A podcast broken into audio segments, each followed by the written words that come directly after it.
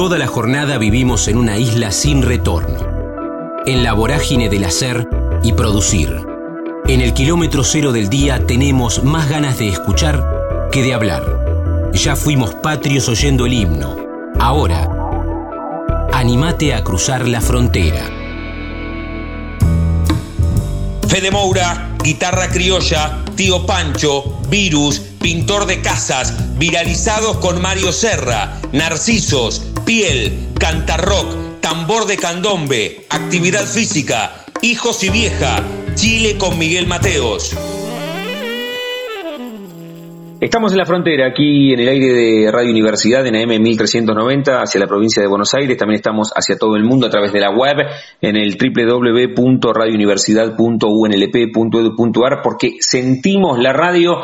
Vamos a hablar con Fede Moura, vamos a hablar un rato de música, de su recorrido. Siempre es muy generoso él con cada presentación, con cada llegada a la capital de la provincia o, la otra vuelta que tuvo también el, día de las elecciones ahí en la esquina del Teatro Argentino, charlé con él, pero quiero hablar de la fecha del 12 de marzo en el Teatro Bar, ahí en 43, entre 7 y 8, con su nuevo material. Fede, ¿cómo estás? Damián en Universidad, ¿bien? ¿Cómo va, Damián? ¿Todo bien? Bueno, ¿cómo, ¿cómo estamos en este, bueno, primero, ¿cómo, ¿cómo estamos en este año? Que da la sensación que evidentemente, ¿no? Es un año más de, de apertura luego de dos años donde ustedes los artistas tuvieron que abrir, cerrar, abrir, cerrar, también por supuesto cuidarse, pero que no pudieron expresar creativamente todo lo que ustedes necesitan expresar, por eso son artistas, ¿no? Sí, totalmente. A mí me, la pandemia me, me liquidó, me agarró un parate mal, o sea, se suspendió todo, se paró todos los proyectos que uno tenía en la cabeza y, qué sé yo, fechas, giras, bueno, ni hablar. Y recién el año pasado, a mediados de septiembre, por ahí, se empezaron a gestar cosas y empezó a andar la, maquinaria nuevamente. Y bueno, parece como que ya este año eh, está, está con Tutti.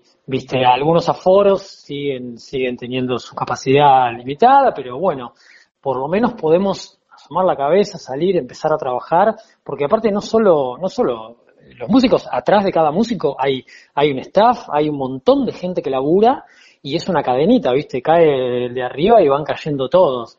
Así que bueno, eh, reencontrándonos con, con, el equipo, con la gente y, y nada, no sé, no sé si no se, se disfruta el triple, pero cada, cada show es, es una fiesta, lo, lo, lo, disfrutamos como si fuese el último, la verdad. Sí, sí, está bueno. Bueno, como, como ejercicio para la especie no está mal, ¿no? Saber que si, si no es otra pandemia, que pueden suceder cosas y disfrutar un poco más el cotidiano, que después nos enganchamos con otras cosas y, nos terminamos eh, preocupando sabiendo que evidentemente hay inconvenientes más profundos. ¿Tenés medido, Fede?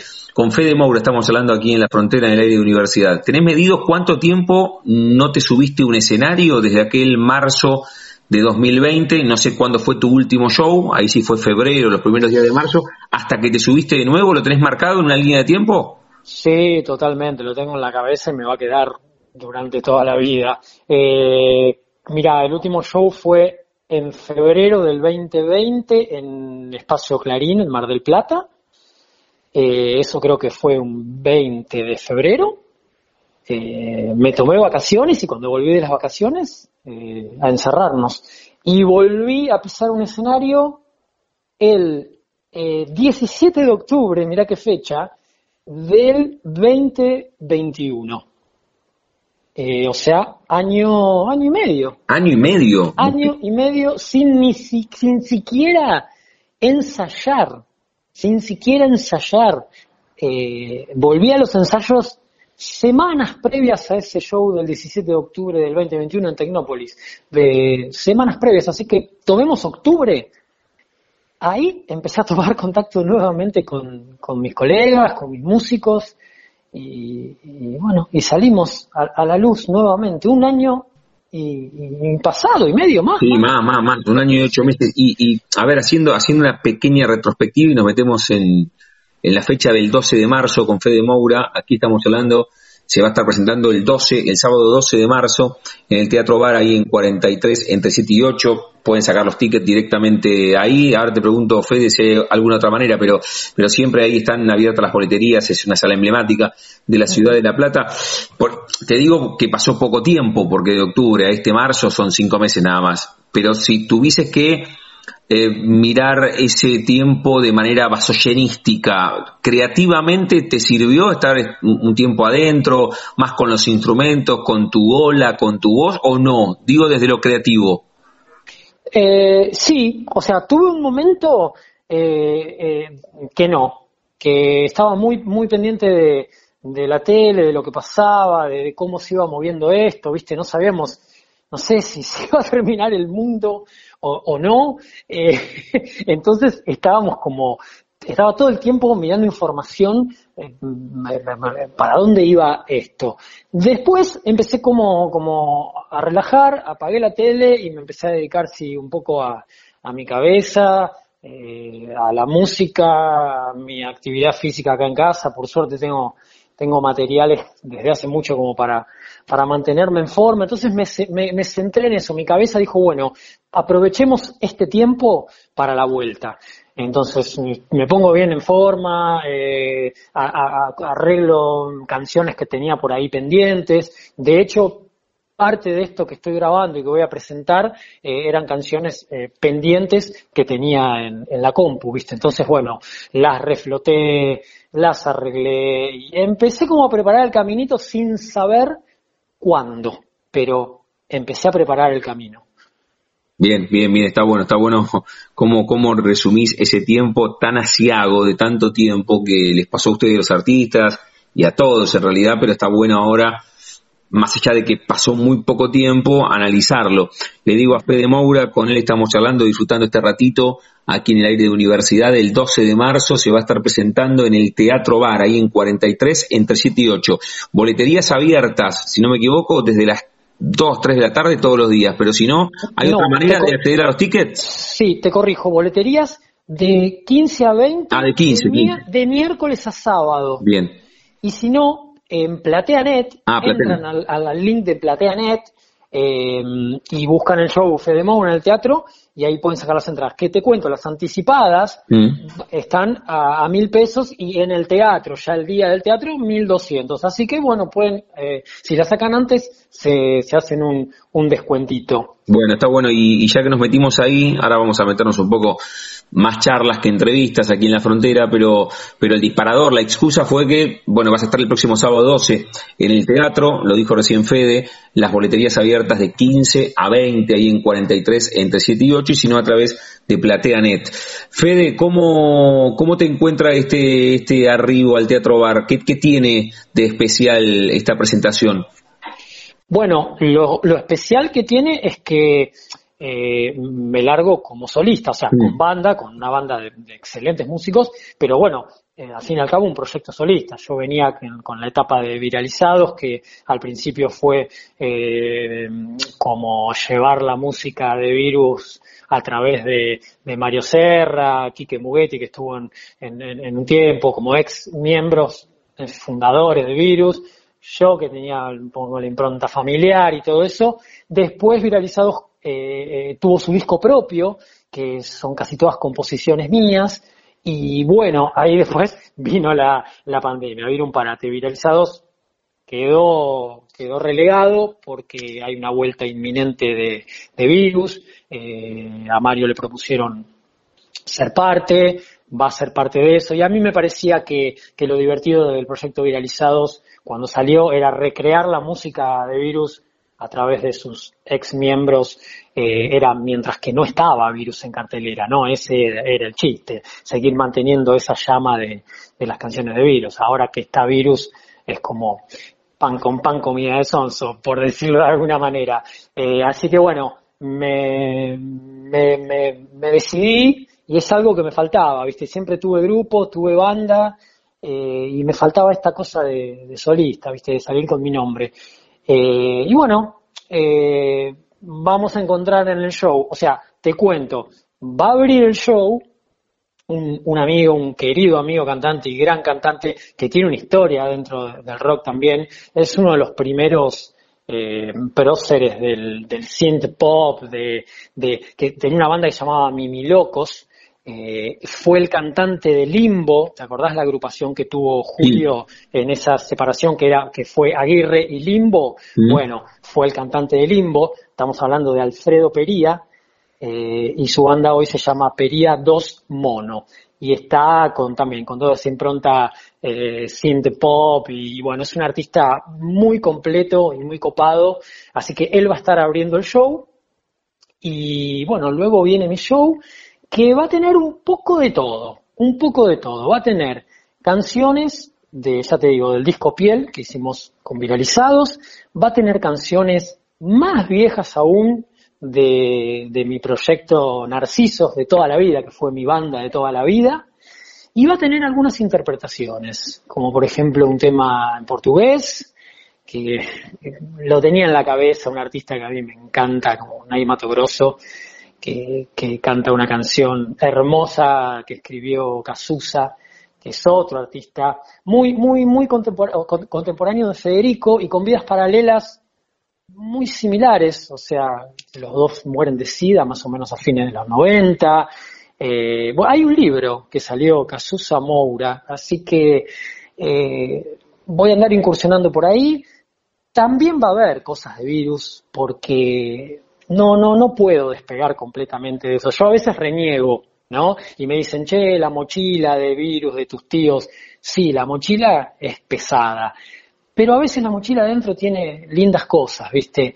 Y tocar virus desde esta manera más relajada, como incluirlo en un set list y no, y no como era viralizados, que la propuesta era viralizados, interpreta virus, ¿viste? Anunciándolo. No, lo toco desde, otro lugar, ¿viste? la, a la gente le gusta como interpreto. Entonces, va a tener varias, varios climas el show, ¿viste? La parte mía, compositiva de todos los tiempos, y la parte interpretativa, que yo también me considero un intérprete, porque me gusta, me gusta cantar canciones de otro, interpretarlas, he grabado algunas cositas, ahora estoy grabando eh, algo que, que, va a salir, no puedo, me, no puedo, no puedo decir qué, mm. pero eh, va, a salir prontito eh, haciendo una versión de una banda muy conocida de acá de Argentina. Eh, así que bueno, va a haber un poco de todo y va a haber luces, pantallas y todo lo que, lo que nos caracterizaba en esas producciones de, viralizados, bueno, va, van a seguir, van a seguir estando.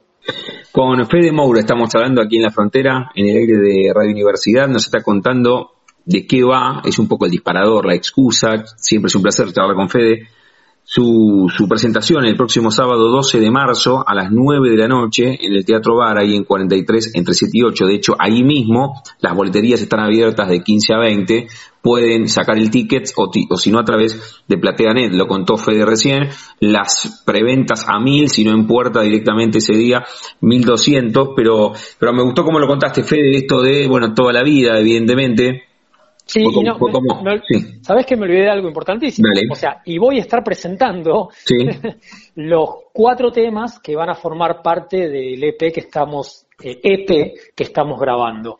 Eh, lo más importante, estoy presentando nuevo material también, ¿no? Es como un, un debut solista con, con presentación de material. Lamentablemente no llegamos a sacarlo en, en conjunto con la fecha de presentación, eh, se nos ha atrasado mucho todo por, por COVID, aislamientos, eh, bueno, todo lo que ya sabemos. Y aparte porque desde octubre que arranqué, como te contaba, eh, hasta hace poquito estuve tocando un montón. estuve, estuve en los paradores de recreo, en Montermoso, Tandil, San Pedro, estuve en el aniversario acá de La Plata, estuve en Capital, o sea, también eso me ha retrasado mucho el tema de la grabación. Pero bueno, nada, bienvenido sea y, lo que hablábamos recién, el disfrute de, tocar y que empiecen a salir cosas. Sí, ahora, ahora vuelvo a la que te a la que te iba a hacer, que tenía que ver con, con eso, ¿no? De, lo pusiste vos en esa metáfora, lo de la mochila, pero como si no está en un lugar troncal de tu espectáculo, está bueno llegar desde ese, desde ese lugar, pero ¿cómo te llevas con, no, ni siquiera digo que sea nuevo, pero con el tema de las de las nuevas plataformas que no se sacan o casi no se sacan más discos físicos ni CD, bueno, algunos vuelven al vinilo. ¿Cómo te, cómo te llevas con que las presentaciones sean casi por completo virtual, ¿no? Y vos decís, che, un EP, cuatro canciones, que, que no se piense conceptualmente un, un disco con, no sé, 11, 12, 13 piezas. ¿Te llevas bien? ¿Te cuesta consumir de esa manera? Sí, o, sea, eh, yo me adapto. Mira, eh, el, disco Piel que hicimos con Viralizados eh, está en todos los formatos, o sea, está en las plataformas virtuales, lo hicimos físico en CD y lo hicimos en vinilo. Y fue un disco con un LP con ocho canciones. Ah, aunque llega ahí a LP porque debe tener treinta y pico de minutos. Eh, viste que el, EP eh, son menos de treinta minutos o versiones extendidas, bueno. Y también tiene que ver con mucho también con lo económico, o sea, venimos de un año y medio donde yo prácticamente no tuve laburo de música, eh, saqué préstamos para vivir, ayuda a la familia. Entonces, eh, bueno, como te decía, adaptarse a los tiempos que corren. Eh, en esta nueva grabación, a mí lo que me implicaba grabar 10, 12 temas, sacarlo en formato físico y, otras cuestiones más, era mucha inversión de tiempo y económica. Eh, entonces, me adapté un poco a las circunstancias y dije, bueno, vamos a ver qué podemos, qué tenemos y qué podemos hacer. Y bueno, se dio esto de hacer un EP con cuatro canciones, subirlas, no va a estar en físico, van a ser subidas a, las plataformas y cada seis meses, o la idea principal, ¿no? Cuando pensé esto, era a los seis meses subir otra tanda, otras cuatro canciones. Eh, así que bueno, esa es un poco la idea y va con, también se ajusta a lo que, al bolsillo, ¿no? De lo, porque a mí me gusta hacerlo, yo lo podría hacer en la compu acá, como hago mis maquetas, mis demos, y, subirlo y subir eh, 38 temas, porque hay temas, pero en eso me gusta, me gusta entrar a un estudio, me gusta que graben los músicos, eh, e, esa parte sí, me gusta a, a, la antigua, ¿viste? entonces, bueno, nada, requiere, requiere muchos gastos. Sí, sí, sin duda, sin duda. Con Fede Moura estamos charlando aquí en la frontera, en el aire de Radio Universidad. Eh, lo decías recién y para, para no para no salir de ahí lo dejé anotado con una chincha en el corcho porque lo pusiste en esos términos. Eh, eh, está bueno arribar de otra manera, ¿no? Que lo troncal no sea el tema virus en, tus presentaciones. Será también todo un desafío, Fede, y, lo afrontás de esa manera. Bueno, mirá, eh, yo desde los 15 que tengo banda, o sea, lo troncal fue mi música, fueron mis composiciones. Yo, si hacía un tema de virus en mis shows, era porque o venía un aniversario de la muerte de Federico, o porque una situación especial. A veces me han convocado para hacer algo, como fue una muestra fotográfica que se hizo acá en el Malvinas y yo musicalicé los dos fines de semana con versiones de virus eh, trasladadas a, no sé, candombe, rumba, hice un despilfarro de ritmos con los temas de virus, o sea, he tenido eh, puntualmente algunas conexiones con eso, pero lo troncal en mi vida siempre fue lo propio, siempre fueron mis composiciones. Ahora, tengo un nombre que es imposible despegarse, ¿viste? Yo digo Federico Moura, virus, virus, virus, tu tío, virus, vos, vos, hasta me confunden con mis tíos, viste, eh, he estado en lugares que me he bajado de un escenario, me, invitan a cantar, ¿no? Bueno, les voy a presentar a un amigo, Fede Maura, sobrino, papá, papá, y me invitan a cantar uno de virus, ¿no? Bueno, listo, subo, bajo. Bajo el escenario, viene un tipo, eh, y me dice, che, bueno, ¿qué, ¿qué están haciendo, che, con, virus? No sé qué. Y, y, le digo, no, pero yo no toco en virus. No, bueno, pero ¿qué están haciendo? Y bueno, está bien, ¿querés que toque en virus? Toco en virus. Pero hay como una confusión, ¿viste? He vivido muchísimas cosas, muchísimas cosas con este nombre. Pero tú sos, como, como dice la canción de Cerú Girán, sos indivisible de, de... claro, bueno, es por eso yo hoy... Eh, eh, con un poco, un poco risueñamente digo, me amigué con esa parte de virus y, hago las canciones relajadamente, amigablemente, porque en una época eh, las hacía como a regañadientes, ¿viste? Decía, loco, basta, si yo soy compositor, si tengo mis canciones, todo, basta con virus. Y cuando estaba como en una época de mi vida que ya me parece que colgaba los guantes, en este caso la guitarra y el micrófono, y me llega el llamado de Mario, ah, 2016, y me propone esto de viralizados y dije, listo, me amigo con virus y querían que cante una de virus, bueno, me van, a tener, me van a tener que soportar. y estuve tres años cantando de virus, ojo, recibí flores, pero también recibí mucha palo, muchas críticas, la famosa de, eh, la están robando, eh, te colgás de tu tío, eh, te colgás. Sí, pero macho, ¿sabes qué? hay que pararse en Chile ante un estadio de 5.000 personas y cantar. O sea, vos te podés colgar de lo que quieras, me podés decir lo que quieras, pero ¿sabes qué? Hay que pararse y cantar y bancársela. Mm. Entonces, no es fácil, no es escribir atrás de un teclado, no es fácil soplar y hacer botella.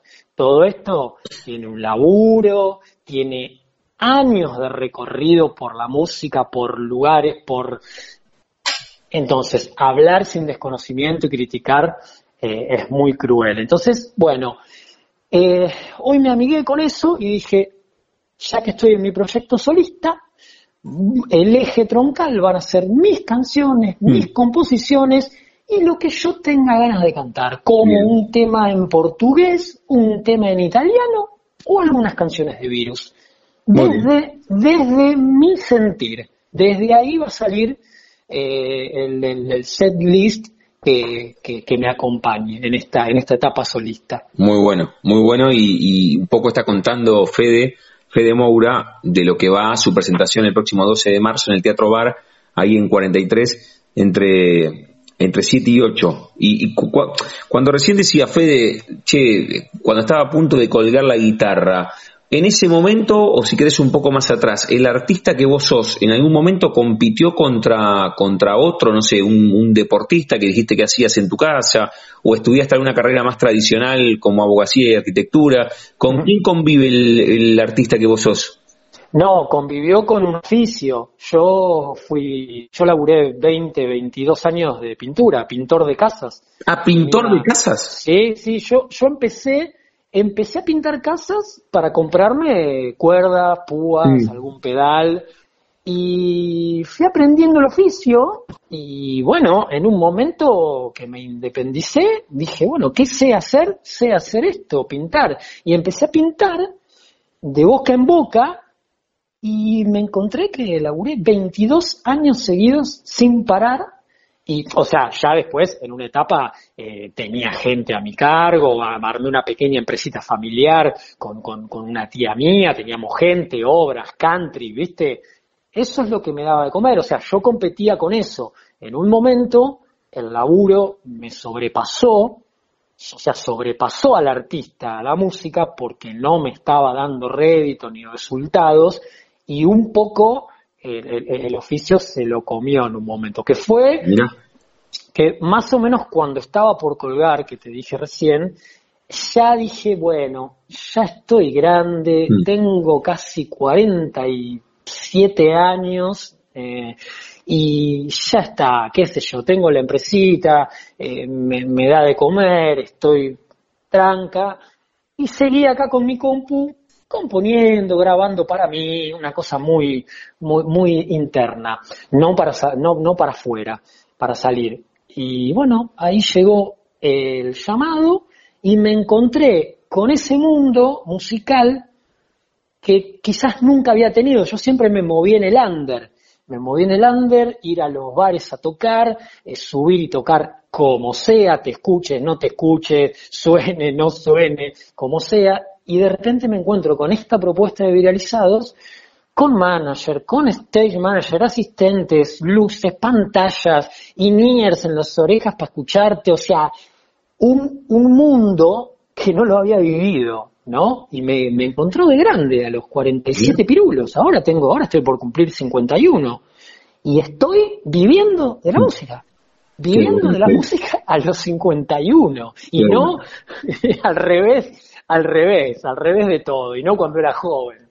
Eh, pero bueno. ¿Y cómo, a, ver, que, decías recién al revés, y, y cuando eras joven o, o un poco más atrás, si quieres ser joven, eh, más allá de esa atmósfera muy particular, estamos hablando con Fede Moura, ¿no? Tener ese apellido es, es, indivisible con la música en general, pero, pero vos debes tener algún momento cuando tenías, no sé, dos o tres años y, escuchaste alguna canción, no sé, de los Beatles o de lo que fuese, o la maestra dijo hay que actuar en el acto de San Martín, te subiste en escenario y tenías cuatro, cinco, seis, siete.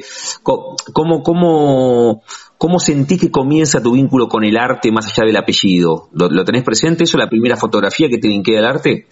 Sí, sí, eh, igual no fue, no fue en un escenario, lamento, viste que todos los cantantes tienen un escenario que subieron a, cantar algo, no, sí, a mí me subían, pero disfrazado de, no sé, no de San Martín, pero de, un granadero que estaba allá atrás en el fondo, que no lo veía nadie. Eh, eh, he subido, pero no, ¿sabes dónde, dónde arranca lo mío?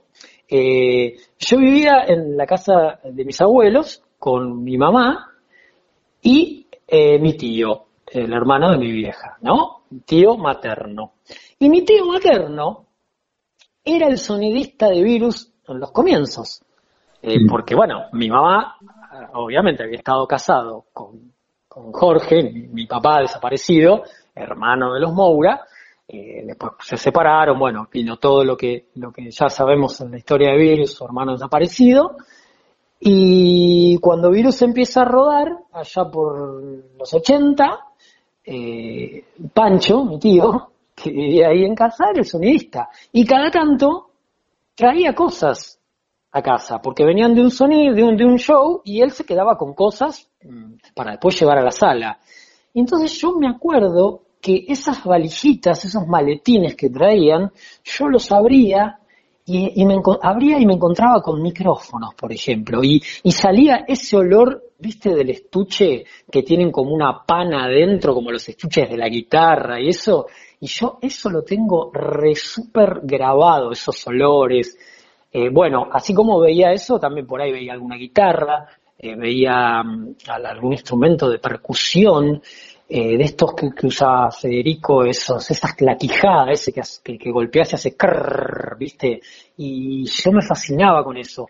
Y también le revolvía los discos él tenía una bandeja en su garage con discos. Y ahí empecé a, escuchar y a ver, a bichar a tipos como Ney Mato Grosso, B52, eh, ¿qué más estaba? Estaba Bill Joel, bueno, había un montón de cosas, Rod Stewart, eh, Alice Cooper, y, em, y, qué sé yo, empecé a chusmear todo eso, hasta que un día pasé por el living, había una guitarra criolla, y la agarré, la agarré y a ver cómo es esto y empecé, y eso ya un poquito más a los 13, 14.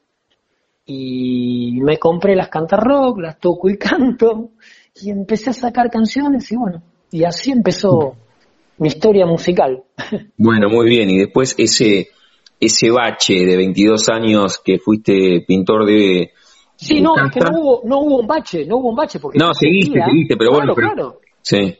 Sí, sí, sí, yo seguía, yo seguía tocando y pintaba, tocaba y pintaba, tocaba. O sea, la música para mí era el motor. Claro. no, no, no, podría, no, no podría haber pintado. Si yo no sabía que después de pintar me iba a ensayar o el fin de semana tenía un show, no, no, no, la semana no se sostenía pintando, ¿viste? Porque era, era la zanahoria que yo tenía delante. Qué bueno, qué bueno, ¿cómo, lo igual, igual tuve, igual tuve toda una, una etapa de, de colegio secundario mantenido por mi papá, por mi mamá, eh, donde ahí tenía total libertad, estaba todo el día ensayando, metido con la guitarra, con la banda, pim, pum, tocábamos, ahí no tenía ninguna responsabilidad.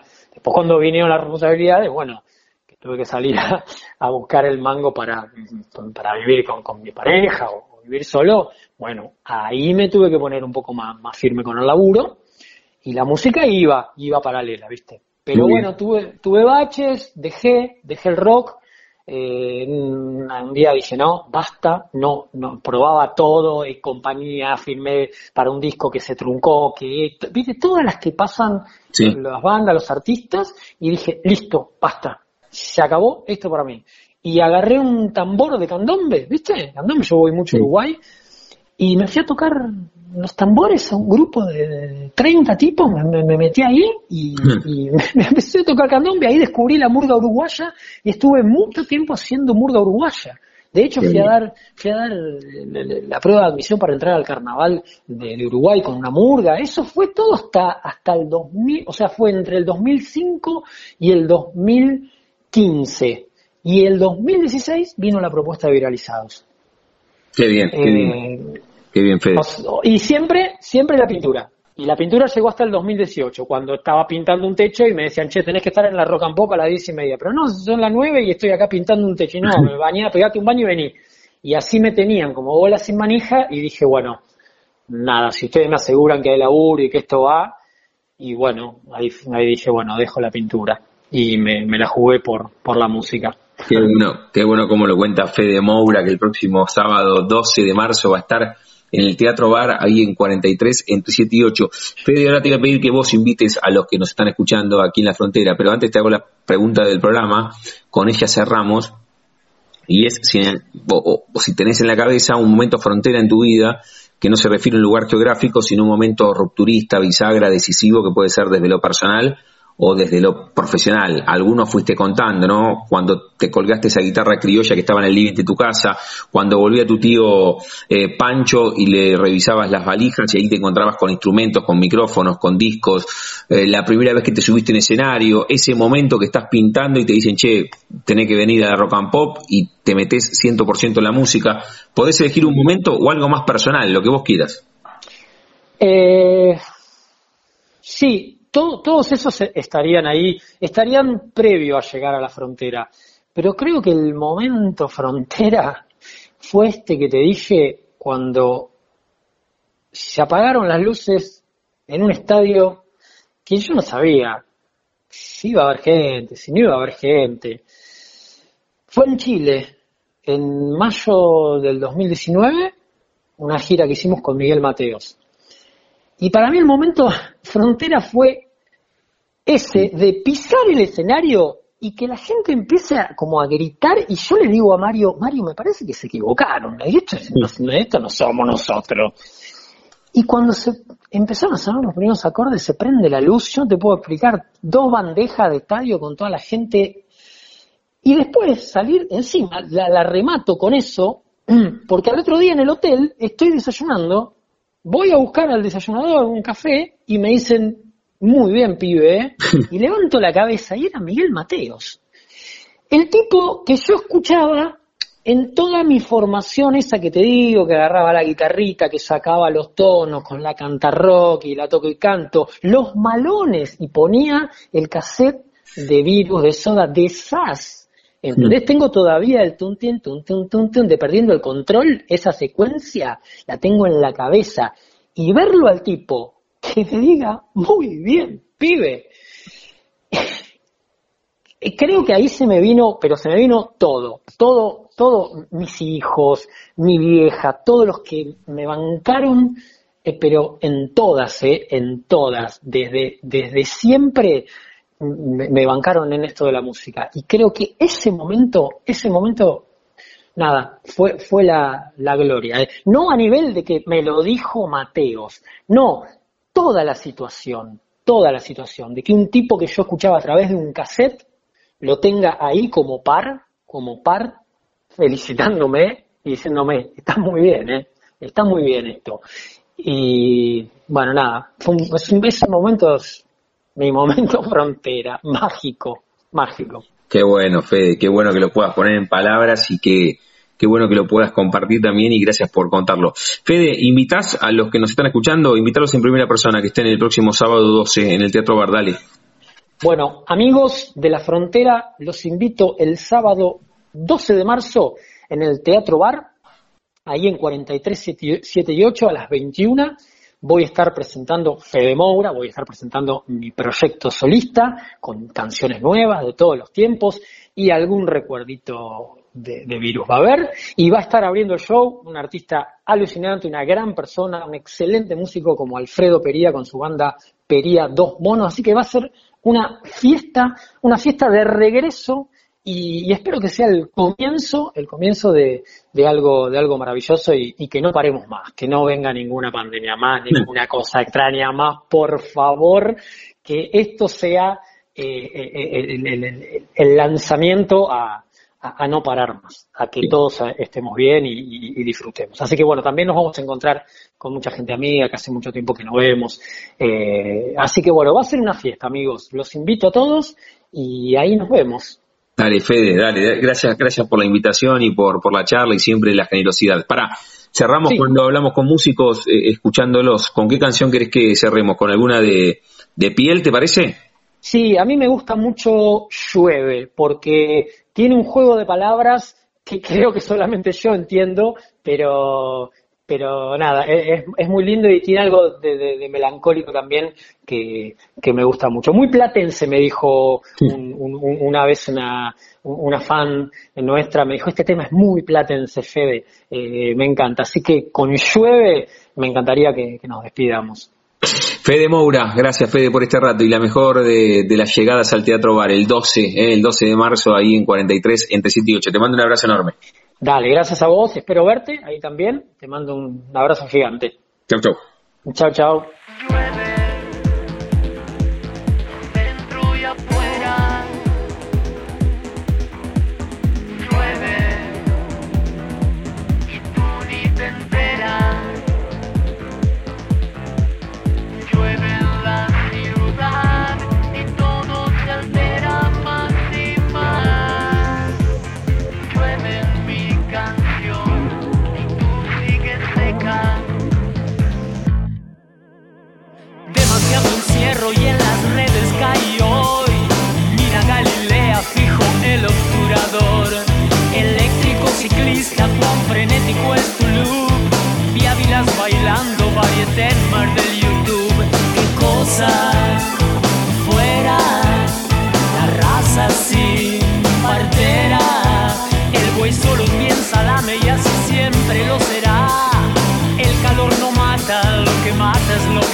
Y entonces llueve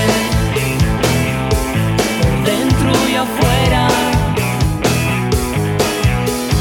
Llueve y tú ni te enteras.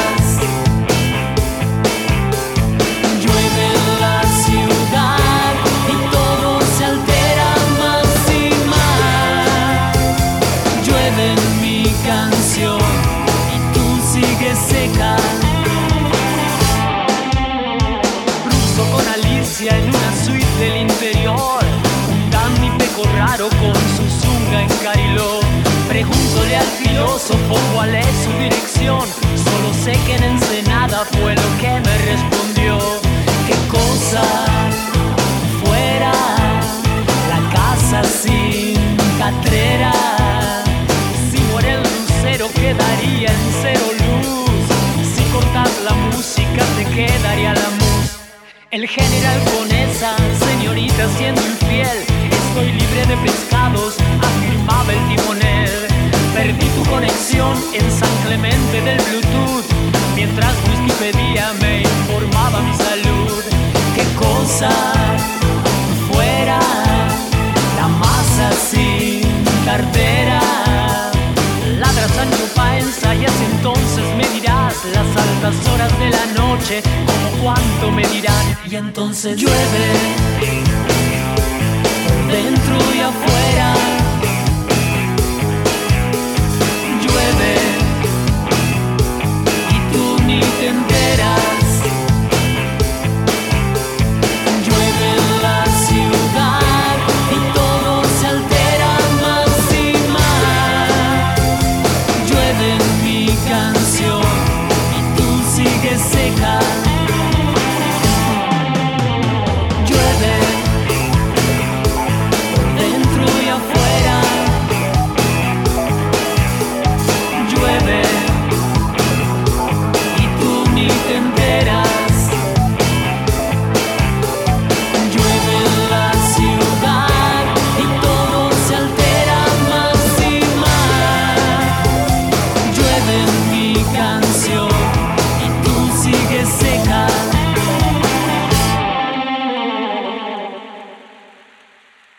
La frontera, el refugio de los que se animan a cruzar.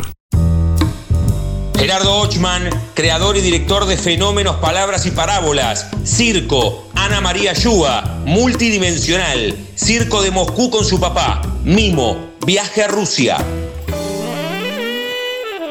Estamos en la frontera, aquí en el aire de Radio Universidad, en AM 1390, hacia la provincia de Buenos Aires. También estamos hacia todo el mundo a través de la web, en el www.radiouniversidad.unlp.edu.ar, porque sentimos la radio el año pasado charlábamos con Ana María Yuba sobre esta obra de teatro, en realidad sobre esta eh, presentación, ahora le vamos a preguntar al que tuvo la idea de la dirección, que es Gerardo Ochman, Fenómenos, Palabras y Parábolas en el Galpón de Catalinas, ahí en Benito Pérez, Cal 293, en la Ciudad Autónoma de Buenos Aires, que la reestrenan a partir del próximo sábado 5 de marzo. Los sábados a las 9 de la noche y los domingos a las 7 y media de la tarde.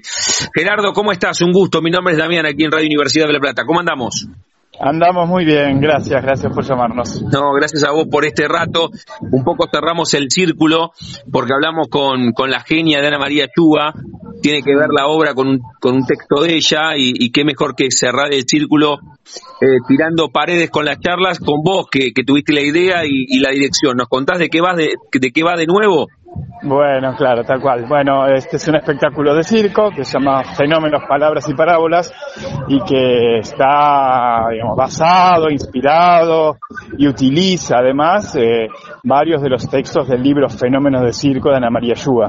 ¿no? Eh, es una, justamente, es una mezcla entre, entre el despliegue de circo y, y el despliegue literario de, de Ana María, que es una maravilla y que y que dio pie a todas las escenas, así que está ahí muy muy bien representada. Sí, muy bueno eso, Gerardo, y eh, se lo preguntaba a ella y, algo me contaba, fue cuando, si no me equivoco, ¿cuándo estrenaron? ¿En noviembre?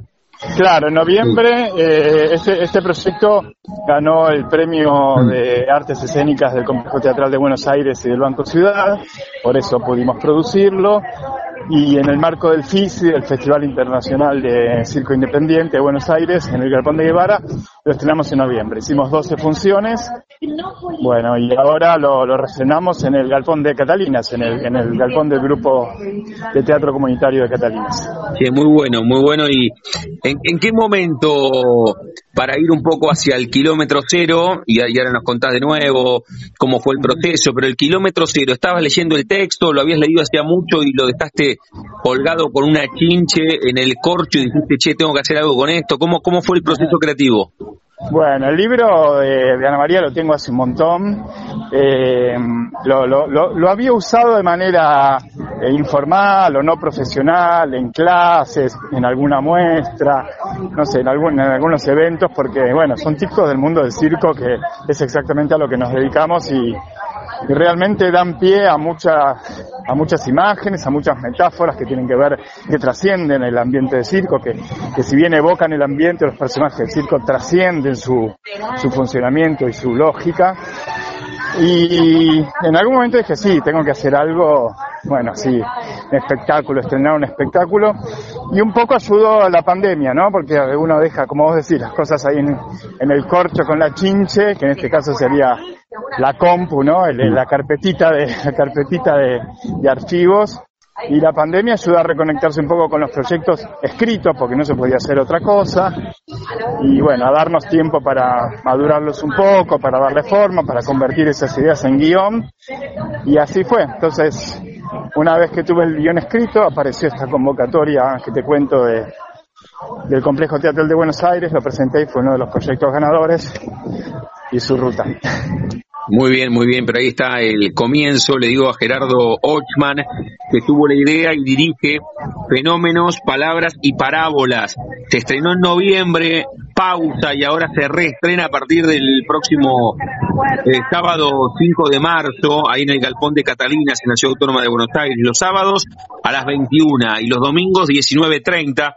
Eh, está bastado en el texto de Ana María Chuba, reitero, ustedes pueden encontrar esa charla metiéndose en nuestro Spotify y buscando la charla con, con Ana María Chuba. ¿Y cómo fue, Gerardo, el, el proceso? Bueno, un poco lo, lo, lo enmarcabas recién en la pandemia, pero ¿cómo fue el proceso creativo de, de bajar el texto de Ana María, repensarlo en, teatro, en circo y, después cómo fue también, cómo lo pensabas vos y qué viste cristalizado cuando estrenó? Claro. Bueno, a ver, de, de, de, todos los textos, que es un libro muy, muy rico, muy abundante en, en, historias, bueno, elegí los que, no sé, los que más me conmocionaban por un lado, por otro lado, bueno, también conociendo lo, los textos que podían disparar en escena eh, números, escenas de circo que, que, nosotros, que mi elenco puede hacer.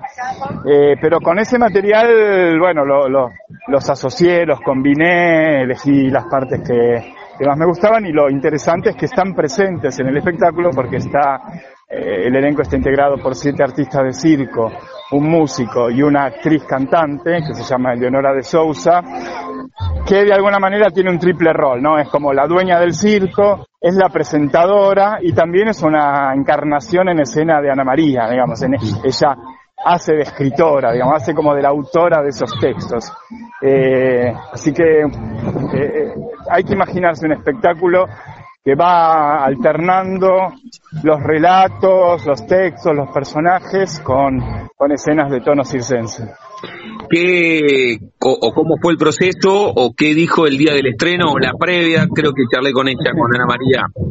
Claro. Cuando, bueno, cuando... Fue, sí. bueno fue, es un regalo el, el proyecto, más allá de la satisfacción de hacerlo, de concretarlo, que siempre es una, una satisfacción, y de después lo que sucede con, el, con los espectadores, con el público, que, que fue muy bien recibido. Este proyecto tuvo un, un, un plus, tuvo un, un, bonus, que fue la relación con Ana María. Digamos, obviamente, primero fue una cosa más formal de pedirle permiso para usarlo, ¿no? Porque, bueno, era medio inédito que, es, que esos textos que fueron imaginados en formato literatura, en formato libro, pasaran a 3D, pasaran a 3D eh, y se convirtieran en un espectáculo. Eh, y después de pedirle permiso, bueno, Ana María eh, se enganchó muchísimo, vino a los ensayos, vino a casi todas las funciones y bueno, fue, fue una bendición, tenerla cerca fue una bendición, fue una relación muy hermosa y además este, levantó también el porque es una cosa muy, muy extraordinaria que de los textos durante el proceso, acompañando el proceso, ¿no? Qué bueno, qué bueno que, que lo cuente. Sí, estaba, estaba muy ilusionada cuando hablé con ella y, y lo, lo verbalizó. Así que buenísimo, le digo a Gerardo Ochman, estamos hablando de fenómenos, palabras y parábolas, este, este espectáculo, por lo que escucho multidisciplinario un poco, Gerardo, ¿eh? por lo que decís, porque entramos por la literatura, el circo, pero hay toda una presentación, la música. La sí, música. Sí, es, digamos, es un espectáculo con, con, música en vivo, sí, es todo ejecutado en vivo y especialmente compuesta por el espectáculo por, por Marcelo Duclos, eh, que, que, también toca la música en vivo y todos los, todos los acróbatas, además de, de, de hacer sus, sus despliegues acrobáticos también, también en algunos momentos integran la banda musical y sí, es una fórmula así, como vos decís, muy multi, multidimensional, literatura, circo, teatro, texto, música y todo conjugado. Bueno, muy bien, ahora, ahora te voy a hacer algunas que, que salen de, de fenómenos, palabras y parábolas para conocerte un poco más a vos, pero, pero me parece que está bueno, tiene que ver un poco, me parece, con la charla y con tu recorrido, porque, porque estás en Tecnópolis, todo, todo tiene que ver con, con, con el arte, con las búsquedas, en, en, en tu vida, sí. Eh, sí, me, me, estás preguntando. Sí, yo estoy sí, en Tecnópolis. Claro, estoy en Tecnópolis porque um, también estamos presentando unos espectáculos de circo. A ver, eh, yo trabajo en la UNSAM, en la Universidad Nacional de San Martín. Dirijo ahí la carrera de circo. Hay una licenciatura en artes escénicas que tiene una focalización en circo. Y y con dos grupos de estudiantes estamos presentando sus, sus números, sus trabajos, sus espectáculos acá en al aire libre en Tecnópolis desde que desde que empezó esta temporada de verano, así que los estoy acompañando en esta en esta eh, hermosa tarde de febrero que no todas fueron tan tan lindas, pero hoy está espectacular y está lleno de gente. Bueno, entramos por fenómenos, palabras y parábolas, pero ¿cuándo podemos ver esto que recién contabas también, Gerardo? Digámoslo también, está ahí en Tecnópolis, está buenísima la En Tecnópolis estamos, claro, bueno, lo que pasa es que es el último fin de semana, está ah, mañana, claro, mañana, no, mañana, y el último fin de semana es el siguiente, el 5 mm. y 6 de 5 y 6 de marzo. Eh, no, los que vengan a disfrutar del parque se van a encontrar acá en el patio de las banderas con, nuestros espectáculos eh, al aire libre, que hacemos varias repeticiones en el día, ¿no? Así que pueden, pueden encontrarnos. Gerardo, y, y, para después dejarte con tu día, pero para también aprovechar un poco tu recorrido, de hecho van las charlas aquí en la frontera, más, más charlas que entrevistas. Eh, ¿dónde, nace tu, bueno, lo pongo en este término, no sé si es preciso, eh, tu amor por el circo, la, primera fotografía que te linkea al circo, porque está muy vinculado a esto. ¿Dónde está? ¿Está en, la infancia? ¿Está en la adolescencia? ¿Dónde lo encontramos, el comienzo de tu vínculo con el circo? Bueno, es un, largo, un largo recorrido con muchos episodios pero el primero lo sitúo en, en, mi niño espectador antes de, antes de, mi, ser practicante, eh, eh, como un, como un este, asombrado, ilusionado espectador del circo de Moscú, al que me llevaba mi papá cada invierno al, al Luna Park eh, a ver el circo de Moscú y creo que eso me se, me, se, me, se me grabó, se me grabó en el alma por un lado y hace unos años eh, fui a Moscú por primera vez y fui al circo, al edificio del circo y estaba mirando así el espectáculo, después hubo un intervalo, me quedé pensando, no ah, me, me, daba cuenta y decía, ah, por esto me quería, por, por algo así yo me quería dedicar al circo, ¿no? Porque esa fascinación, eh, esa magia, el misterio, la sensualidad, la admiración que genera el circo, bueno, me, me, se me vampirizaron, diría. Qué bueno esto que contás, que, que en todo caso te, inocularon con el veneno del circo cuando eras muy pibe, el circo de, Moscú, y, pero, pero pudiste hasta estar en Moscú, es espectacular la vuelta que diste. Sí, sí, además, este, bueno, un, episodio, como te decía, no hubo muchos episodios, pues bueno, eh, por medio está mi formación, las elecciones que fui tomando en relación a acercarme a este lenguaje y demás, pero yo estudié circo, mi formación de circo la, la completé en la Escuela Nacional de Circo de Cuba. Ah, mira. Eh, yo estudié ahí en, los años 89 y 90 y bueno, ahí es otro hito importante de mi, de mi vocación, ¿no?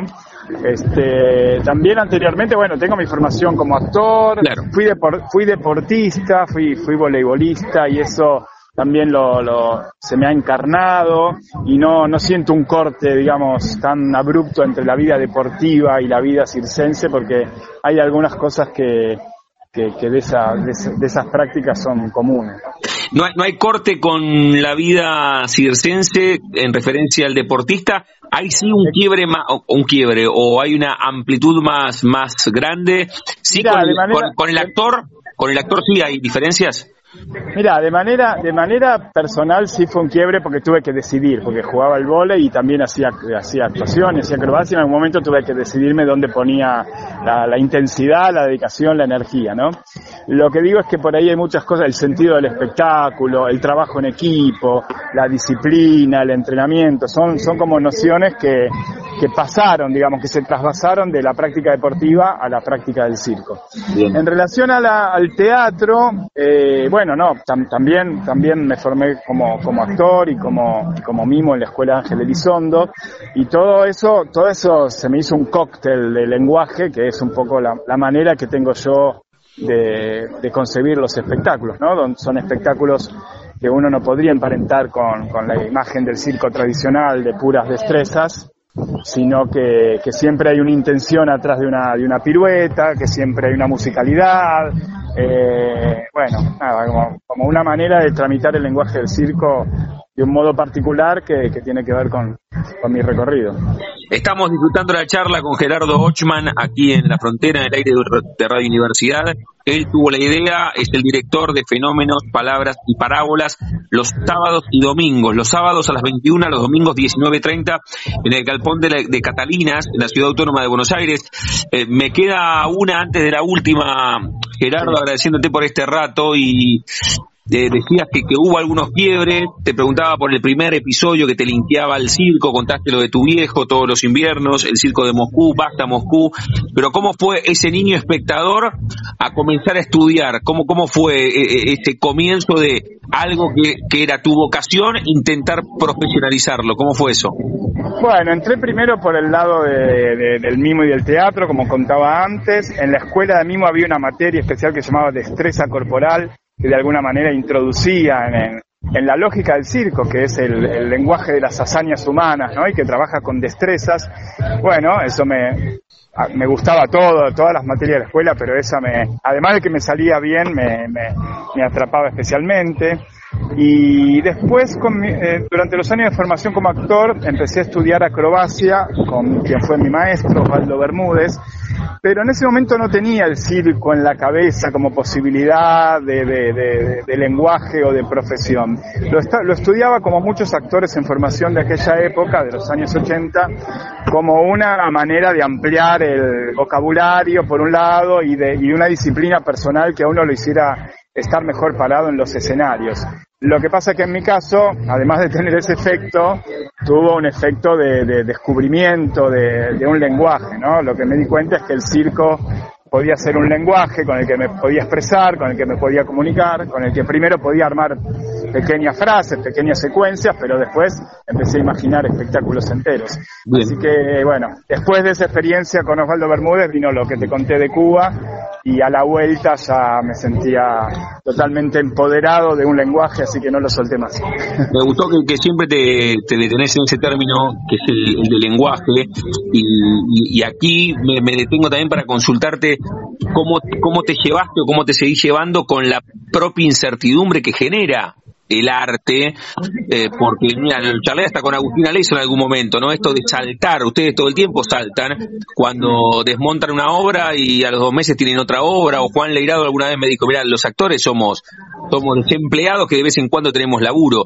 ¿Vos cómo te llevaste desde ese niño espectador, estudiar actuación, acrobacia, mimo, te vas a Cuba, volvés, después Moscú? ¿Cómo te llevas con la incertidumbre de este mundo al cual vos estás habituado, que es tu hábitat natural, pero que no deja de tener como esta característica muy, muy preponderante que es la incertidumbre? Bueno, eh, en realidad el artista de circo está bastante entrenado en eso, es bastante, bastante diferente creo a algunas otras profesiones artísticas, primero por la herencia nómade que tiene el circo de ir buscando las oportunidades, de ir buscando los públicos, ¿no? de no instalarse en un lugar, esperar que las cosas sucedan, sino ir en busca ¿no? de, de, de, nuevas aventuras, de nuevos escenarios. Aunque, aunque, aunque mi, mi, vida es una vida urbana, digamos, y no es nómade, hay algo de esa esencia en los artistas de circo que, que heredamos, que, no nos quedamos quietos esperando que las cosas sucedan, sino que generamos, ¿no? Es, en general los artistas de circo son sus propios dramaturgos, son sus propios directores o puestistas en escena, como que se da una lógica bastante distinta a la de, no sé, a la de los actores, por ejemplo, o, o podría ser hasta la de los bailarines. Eh, y después, bueno, asumir que sí, que, que todavía la actividad artística es irregular, es, tiene, tiene, tiene altos y bajos, es periódica, ¿no? Tiene momentos de, momentos de éxtasis y momentos de, espera que hay que, que hay que saber, eh, qué sé yo, por un lado tener paciencia, por otro lado hay que saber administrar, ¿no? También, también los momentos de intensidad son intensos, los espectáculos de circo tienen montajes, hay que poner el cuerpo de verdad en, en los montajes, en los entrenamientos, en las entradas en calor, en las funciones, hay muchas repeticiones, entonces por ahí eh, hay algo virtuoso en ese en esa en ese vaivén, ¿no? En ese vaivén entre entre la intensidad y, y el descanso. Y también metafóricamente, bueno, el circo trabaja con incertidumbre, ¿no? ¿Qué más incertidumbre que un equilibrista sobre una cuerda floja que, y, y que no sabe cómo va a terminar, ¿no? Uno tiene un plan trazado o que un acróbata que da un salto mortal sobre su propia cabeza. O sea, uno se traza un plan, tiene un método, tiene fe, pero aún así eh, las cosas pueden salir mal. La charla con Gerardo Ochman aquí en la frontera en el aire de Radio Universidad. Ingresamos por esta obra multidimensional, fenómenos, palabras y parábolas, con su idea y dirección en el Galpón de Catalinas, en la Ciudad Autónoma de Buenos Aires, los sábados a las 21, los domingos 19.30, reestrenan el sábado 5 de marzo, en referencia o el anclaje literario es La pluma de Ana María Shua. Me gustaría, bueno, lo dije todo recién Gerardo, pero que invites a los que nos están escuchando a que estén y con que te van a encontrar en primera persona, que te invite el director, es más potente que lo haga yo, dale. Bueno, lo único que no dijiste es dónde se sacan las entradas. Ah, sí, claro, sí, lo más importante. Por Alternativa Teatral, que bueno, es una plataforma muy, muy conocida para conseguir entradas de teatro, alternativateatral.com. Es el único dato que, que no dijiste y no, los esperamos primero en un espacio hermoso con una mística enorme que es el Galpón de Catalinas, apenas para la gente de La Plata, apenas bajando la autopista a Buenos Aires, eh, ahí a la vuelta de la UCI. Eh, y bueno, un lugar que espectáculo maravilloso, un espectáculo bastante bien. Estoy- a ver ahora, Gerardo, te estaba, te estaba perdiendo, retíralo, a ver. Ah, Dale. No, que, no, lo que decía es que. ¿Hasta dónde me escuchaste? No, nadie, hay que estaba diciendo, ah, ni bien bajás en la usina del arte. Ah, eso. Bueno, es así, a la, a la vuelta de Lucina del Arte. Y no, y, y es un espectáculo con mucho despliegue, con siete artistas en escena y, y dos este, músicos. Eh, y que nada que, que va- se, van a entiendo que es un espectáculo que, que los va a transportar a muchos este, que los. Eh, sobre todo, es una oportunidad de escuchar, que te cuenten los hermosos textos de, de Ayuba que, que muy, muy lindos en el escenario. Muy bien, muy bien. Perfecto. Eh, Gerardo, la última con la cual cerramos cada una de las charlas y después Andrea me mandó también alguna de las canciones, así que decidí vos si querés que, pongamos alguna que está bueno para ilustrar la radio es esto, eh, la radio son voces y son sonidos, son melodías, así que podemos cerrar con alguna de las canciones si vos querés, pero cerramos siempre jugando con el nombre de nuestro envío, a todos y a todas les pregunto si tienen un momento frontera en sus vidas, que no se refiere a un lugar geográfico, sino un momento rupturista, bisagra, decisivo en sus vidas, que puede ser desde lo personal o desde lo profesional. La primera vez que como niño espectador viste el circo de Moscú, cuando fuiste a Moscú, cuando estudiaste en Cuba, el primer espectáculo montado, algo más personal, un momento frontera, ¿podés elegir en tu vida? Bueno, todos esos que dijiste, así que debo estar parado con un pie en cada lado, en, cada lado la frontera. Pero desde lo personal, eh, bueno, los hijos, los Bien. hijos, este, los hijos son frontera y son impulso y, bueno, en mi, mi vida me han, me han, me han catapultado hacia, hacia adelante, así que los ubico ahí como una, una frontera, una frontera en este caso no invadida. Muy bien, muy bien, de esto va, de esto va. Gerardo, agradecerte por este rato y reitero, cerramos con alguna de las canciones, ¿te parece? Para Sí, sí, mejor. claro, pero, pero cualquiera. La verdad que la música es tiene aires de circo, pero es una música compuesta así con, con, con el paladar contemporáneo de Marcelo Duclos de hoy. Es una, es una hermosura, así que eh, cualquiera. La que quieran, o si quieren hacer un popurrí, también va a estar bien. eh, es muy hermosa la música. Gerardo, gracias por este rato, ya nos conoceremos personalmente. Te mando un abrazo y felicitaciones. Bueno, los esperamos. Hasta luego. Chau, chau. Ja, es ist nicht passiert, ja,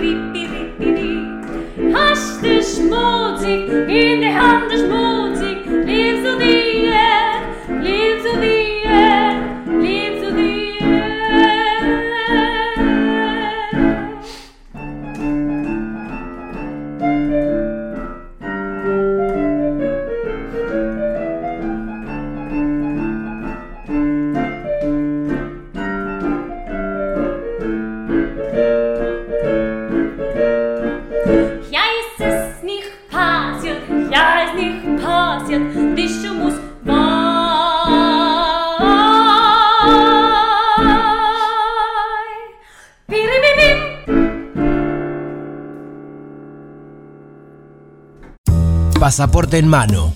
Noctámbulos con la radio abajo de la almohada. Equilibristas entre el ayer y la ilusión de mañana. Somos La Frontera. Idea y conducción, Damián Zárate. Idea y colaboraciones, Julián Álvarez. Producción de notas, Puma Gaspari. Edición y postproducción, Juan de Vega. Idea sonora, voz y edición, Diego Carrera. Voz artística, Pablo Dupuy.